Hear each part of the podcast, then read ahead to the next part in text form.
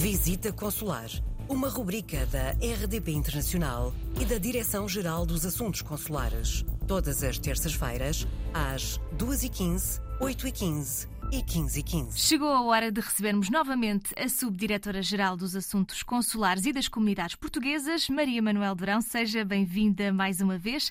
Continuamos hoje em antecipação para as eleições de 30 de janeiro, não é? É verdade, hoje vamos falar novamente das eleições para a Assembleia da República e, mais concretamente, da situação dos portugueses recenseados em Portugal, mas que estão temporariamente deslocados fora do país e que podem exercer o voto antecipado.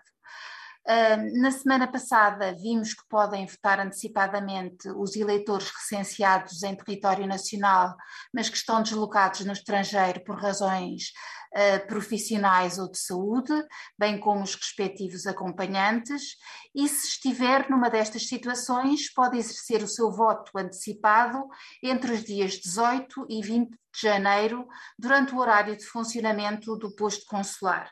É por isso importante consultar previamente o posto em que vai votar, para confirmar o horário e porque em certos países, por causa das medidas de combate à pandemia, pode ser necessário ter um documento emitido pelo posto para poder circular eh, e ir votar. E como é que o que fazer para, para votar? Bom, uma vez chegado ao posto, ao posto consular, deve identificar-se através do, do seu bilhete de identidade ou do cartão de cidadão e dizer que pretende votar antecipadamente.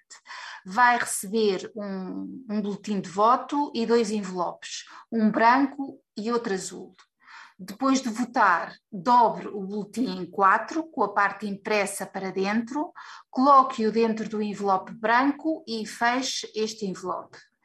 Depois, coloque o envelope branco dentro do envelope azul e entregue-o ao funcionário do posto. O funcionário irá preencher o envelope azul com os seus dados de eleitor e colar-lhe uma vinheta. Certifique-se de que lhe é dado o duplicado da vinheta, porque é com ele que pode confirmar que o seu voto deu entrada na mesa de voto onde se encontra recenseado em Portugal. Atendendo à situação epidemiológica ainda vigente, a utilização de máscara dentro do posto consular é obrigatória e tente manter, sempre que possível, uma distância de 2 metros das outras pessoas.